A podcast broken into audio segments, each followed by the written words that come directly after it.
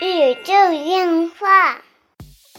专家二次元跟你聊聊二次元中并不纯洁的那点事儿。大家好，这里是小 C，坐到我旁边的呢依然是地球防卫组织 EDO 动漫社是垃圾大。家好，我是阿基。哎，上周这个没更啊，真是对不起大家啊，就是个人又 又感冒了，又感冒了。然后这周继续给大家更新，嗯，来最近很火热的话题啊对，尤其在。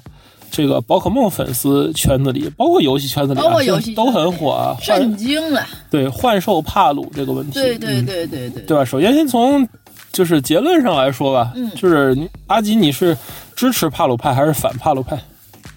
我嗯，嗯，还是中间派？现在不好说，就是我目前是持，嗯，嗯怎么说呢？就是，哎，我并我既不支持他，但是呢，我又觉得呢，从某一种角度来说，我并不能反对他。对，但是吧，就是你说我要花钱去购买嘛，也我当时其实是很犹豫的，我不想去购买一个百，块，但是我并不想购买一个这样的游戏。 嗯嗯，但是呢，它真的是太火了，嗯，它火到是某哪一种程度，并不是说因为它的所谓的所造成的影响来使自己火，嗯是它的很多的玩法真的是很好玩儿，嗯不管它是那个。抄了宝可梦也好，是抄了塞尔达也好，甚至是抄抄了光环。嗯。首先说一下背景嗯啊，我们录制这期节目的时间是二零二四年的一月二十八日，星期日，就是发布这期广播的两天之前。嗯啊，相信我会准时发布的。《幻兽帕鲁》这款游戏到现在应该已经卖出了将近，呃，已经超过了八百万份儿，也许已经将近九百万或者一千万份儿的感觉了，嗯是吧？因为按照它那个增长的趋势来来讲，应该发布的时候应该差不多破千万的感觉了嗯，啊。所以这么一款游戏，然后《幻兽帕鲁》是一款什么游戏呢？就给不了解的听众们介绍一下，就是它是一款，呃，融合了生存、FPS、RPG 和这个怪兽养成，就是宝可梦这种系统的一个，就是巨大的一个缝合怪。嗯对基本上主体是一个叫方舟的游戏，哦方舟还不呃，是光环。 Ark 方舟对 Ark 方舟的游戏，对对，它是一个生存建造类对啊，需要采集，需要建造，需要自己造房子、造武器道具啊，就是所谓出生一个光光就是什么出生一把斧对，对吧？东西全靠全靠砍，对吧？但是呢，这里它的有整体的游玩是方啊舟，但是呢，你不有幻兽部分吗？嗯，对对对，核心所谓帕鲁的部分，对其实就是源自于宝可梦的缝合了。呃，这个缝合其实有两点，就是比较引人注意的地方，嗯就是第一点就是它其实是一个黑暗暗黑版的宝可梦，嗯对吧？现在网上大家从网上一些资料啊，或者是群里的一些梗啊，其实都能明白，就是它里边有大量的所谓奴役动物的嗯部分，嗯，对吧？这其实是呃宝可梦玩家多年流传的一个梗了。嗯大家知道，就是宝可梦里不是有火箭队吗？嗯然后那个火箭队有喵喵，对吧？喵喵喵喵是和火箭队平起平坐的，就是他们吃饭的时候是跟火箭队吃一样的饭，坐在一个桌子上。然后反观主角一行呢，小智就是把食物放饭盆里边，让宝可梦在地上吃， 嗯，这种感觉就就是就一直以来这么个梗嘛，就是说真正的主人和真正的奴隶嘛。嗯然后在《幻兽帕鲁》这款游戏里，刚才不是说有采集的要素吗？嗯玩家可以就是抓到幻兽之后，它有两块儿属性，一个是战斗属性，另外一个是所谓生活属性嗯。在生活属性的这个方面呢，它就可以帮助你去采集，嗯对吧？说好听点儿是帮助，说不好听点儿就是你奴役它采集。嗯，嗯，因为怪兽有所谓散值嘛，就让它是帮工，疲劳值，嗯对吧？疲劳值，然后它去呃采集的时候，然后它会疲劳，然后就会就会抱怨什么的，甚至有最暗黑的玩法，就是等它踩累了就把它杀掉，做成肉， 然后再采一只再来干，对吧？就就就这种梗，然后让它，然后这个是玩法的部分，然后它宝可梦设定的部分则是。现在所谓争议最大的部分，也是说所谓任天堂法务部最好下手的部分，其实还有很多的，就是里边为什么要提到塞尔达了嘛？嗯因为有很多的，就是比如说建造类的那些个界面儿，然后啊滑翔伞，那是跟塞尔达那个，但是，嗯，他这个公司的上一部作品嗯就是一个抄袭塞尔达的作品，然后他是在《荒野之息》的时候抄的《荒野之息》，这家制作《幻兽帕鲁》的公司啊，CEO 是个日本人啊，就是对他，我我一直以为是个美国人，啊是个日本是个，然后就是很很有韩味儿的一个游戏， 它是个日本日本公司，就是它其实做了几款游戏啊，都是相当缝合的这种，但是它这种以缝合见长的这种模式，又暗暗的切合了某些玩家的期待，所以他的东西都能火，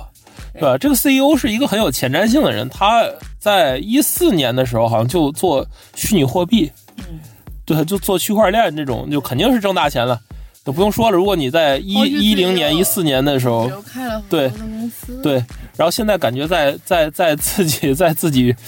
在做一些自己喜欢的事情的感觉对啊。，他是他是很喜欢嗯这个。而且他在一零年的时候就已经，好像是一零年还是哪入年职的哪儿来着？哎啊？他好像在入职的呃那，个不是入职，地方啊他他非他推特就已经说过，就是去 AI 创作这件事情，哦，对于游戏领域的 AI 创作对游戏的巨大帮助。就当时在 AIGC 还没有那么火的时候，就已经注意到这一点了。嗯，嗯，就曾经发推，就是这是 AI 宝可梦，这是普通宝可梦，我们现在已经分不清哪个谁是 AI 创作的了。嗯这也是很早的时候，很早的时候，所以就是这位是很有前瞻性的一个人。嗯，就刚才你说这个，他大学毕业之后就入职了，就是摩根，反正就是很有才华的一个人了。嗯对这个人的经历其实是很很很很多的，其实是的真的，嗯啊，当然说回这个游戏本身啊，现在玩家群体就是我们为什么没有第一时间去录这个幻兽帕鲁？我想看它发酵一阵儿，结果确实出现了反转，就是幻兽帕鲁刚出来的时候是一个爆炸性的嗯事件嗯，爆炸性事件，就是因为它现在其实还没有所谓正式的发布，它现在是早早期版本，嗯啊，他说还有大量的，就是据说还有三十二 G 的已经加载的素材没有使用，嗯就挺多的了。对于一个百十来 G 的游游戏体量来嗯说，挺多的。呃，它的开始的时候，就是玩家是所谓拍手称快嗯，就是哎，看 Game Freak 终于遭报应了啊。就是宝可梦，其实宝可梦的问题是在于它多年的躺平，因为它在某一个行业已经做到了极致了。就大家也知道，我们去年玩了很多宝可梦卡牌的东西，然后也去过大师赛，对其实也算当面见过了宝可梦公司的总裁了，对吧？对然后石石原恒河嘛，然后其实就在站在人群中，然后我们好像没看见，错过去了，戴个口罩，老爷子，对对对，哎哎，哎，看着有点眼熟， 嗯，嗯没看见，嗯，就就眼瞎。然后宝可梦呢，最近就是几代来讲，它的动作就一直是挤牙膏的，嗯，在玩家的再三催促下，终于现在就是做成了朱子的所谓开放世界。当然，大家也知道这个很成功，嗯，对吧？但是朱子早期优化问题大家是有目共睹的，什么这类人眼睛突然掉出来呀、什么各种穿模啊，对吧？并且其实朱子这一代大家是能看到成绩的，对是因为他按照很多的建议和方向去做了。嗯但是大家你知道剑盾吗？嗯剑盾是当时在 Switch 上你可以玩到的，就是当时剑盾给予的希望其实是很大的。嗯当时是这种三 D 的，嗯呃，开放式的，就是半开放式对的对对这种这种游戏，又极具化，炒得很很火。嗯然后设定呢，就是在英国的这种设定，嗯搞得也哎人设也还不错，然嗯后故事剧情走的也好像很还很好，嗯就是基本没有骂点的那种游戏。但是你整个玩起来之后。你会发现它的故事剧情太糟糕了，对，但就是打不过日月。就是 你根本没有任何的那种实质性对的嗯那种心理的愉悦的提升，根本是没有的。你你不像日月玩过之后还有很大的感动那种岛主啊，他们之间的故事啊，就是就是说实在的，日月我觉得已经开始格拉吉欧，走已经在走下坡路了。嗯，但因为因为走你打日月的时候，你会发格现格拉吉欧肯定不如恩呢、哎那个时候对吧？这个东西就不能一语而同，你知道吗？就是就是你在 打同日而语。啊、你就不能同日而语，知道吗？这两个东西、嗯就是你在打日月的时候，你会发现它流程特别短，啊，它是一个真正的好像给小孩小朋友玩的那种，嗯但是呢，里面又掺掺杂一些好像很复杂的阴谋论。嗯对吧？就是当你的大部分受众群体，你现在不明白到底是给新时代的孩子玩，还是给老时代怀旧的这种对人去玩的时候，你的定位是缺失的，对以至于到朱子到现在挤牙膏一年了才出了一个 DLC，对，对不对？没错，才出了乌力一个这么样的角色。就是挤成这个奶奶样儿了，你现在还能指出只做出这种剧情对，，所以最早玩家才会批判 Game Freak，就是你不思进取，你已经是行业垄断了。对，因为玩家你出什么，玩家都会买账。对真的，就最近我体会到，就宝可梦出个渣子也会有人买。嗯，真的，就就连宝可梦卡店里边官方牌店里的桌牌儿都有人偷。对就是这个 IP 已经可以这样挣钱的时候，它真的没有什么必要进步。它只要保护好老玩家的，但是问题是，现在就是咱刨去卡牌类游戏玩嗯家的这种权益，咱不说，就是幻兽帕鲁人现在也在开发卡牌了，你知道吗？嗯，推特已经发出来了，咱就只说游戏的玩家了，这种这种帕鲁牌是对。也叫 PTC G 可以就 是真的，就是真的，这个牌这个牌已经发了，就是，Power TCG。我们在公司内部随便制作了一款卡牌游戏，嗯并且玩的很开心，虽然很有趣，但是我要回去工作了。嗯这是帕鲁牌，啊，这个牌我跟你说，就是之后一定会上线的，对，就一定会上线。上线我们就开开盒。 上线第一时间我们从给大家从开美盒国给大家抽，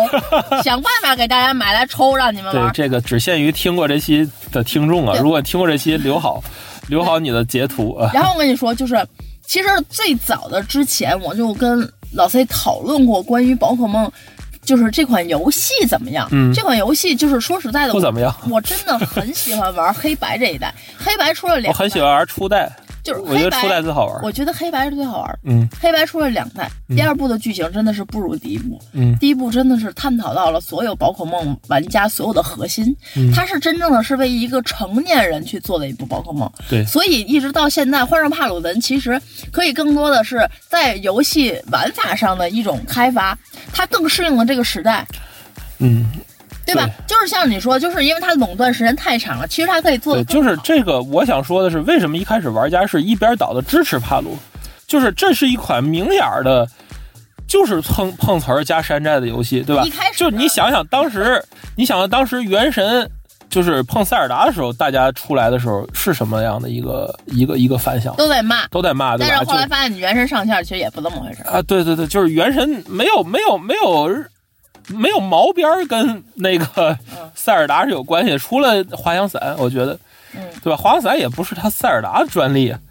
就是哎对吧开头那个就是以为对对对对对，就是那时候营销有点碰瓷儿，但是幻兽帕鲁这款全方位三百六十度明显的怕碰瓷儿的东西，甚至，呃，它的这个宝可梦，大家一看就知道是哪只加哪只捏的，哪只改了改颜色，就非常非常的明显。里边还有个球儿，但是大家一开始支持幻兽帕鲁，是因为大家要给 Game Freak 压力，对，一份儿一份的把它推上去了。对，但真当帕鲁去接近宝可梦销售额的这个点的时候，就是就一千万门槛的时候，呃，逆转发生了，嗯就是有沉默的所谓沉默的力量，嗯或者叫做沉默的大多数嗯，开始在推特上发生，嗯，就是因为大家开始就是看乐嘛，谁也没说话，对对对对对对，说话的人都是比较激进的，就支持帕鲁，或者就是是特别煽风点火，或者特别激进的骂帕鲁，就只只有特别激进的激进党。但是现在大多数理性党开始进行理性分析了，嗯就是无论是从呃幻兽帕鲁的曲模和宝可梦的模型去对照网网格数、嗯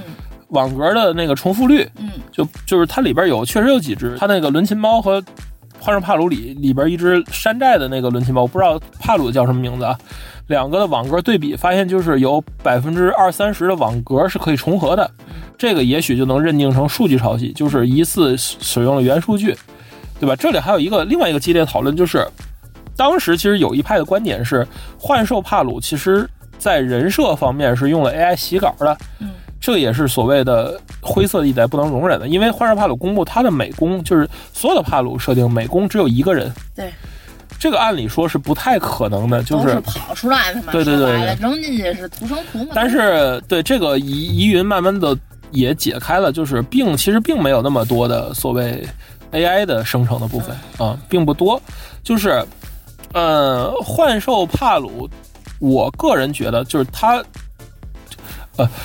就是幻兽帕鲁，其实我个人觉得后来为什么会有这个反转呢？嗯，就是因为它其实，嗯，最终最终玩家还是要。保护好，因为越来越多的精英开始发生了，嗯就是幻兽帕鲁这种制作模式，在道德上究竟有没有问题？这个现在是大家所讨论的集中点，就是因为包括很多大手游戏的制作人现在已经发声，就是说幻兽帕鲁，呃，这样的游戏的制作方式无外无异于一种作弊，嗯，无异于一种作弊，它是一种比较严重的作弊行为。但是说实在的，我觉得很难告赢，因为国内嗯是有这样的判例的，对，有很很多几款那个你也知道那个手游嘛，嗯，就是原来当时的什么电梯广告铺天铺天盖地那对种，就是最后也是判输了，就是根本没告赢。其实对于这种这种案例来说，就是除非任天堂能证明幻兽帕鲁使用了宝可梦内部的数据，就是代码，代码对，否则很难去告赢。就是只是美术相仿的这种角度来说，呃，其实并不能构成其侵实权我。承认，它作为一个去激励这种大企业来对说，它是起到了很好的一个作用。嗯，但是从另一种角度来说，你你没有你这个游戏你没有付出任何的东西，嗯你的内核、玩法、嗯你的生存建造是人家方舟的，对你的幻兽部分、你的美术设定是人家宝可梦的，对。你的一些杂七杂八的东西。但是事件到这里就又发生了一次反转，嗯，现在就开始扒宝可梦当年的黑历史。其实很多玩家都是知道的，就是宝可梦当年在最初设定的时候，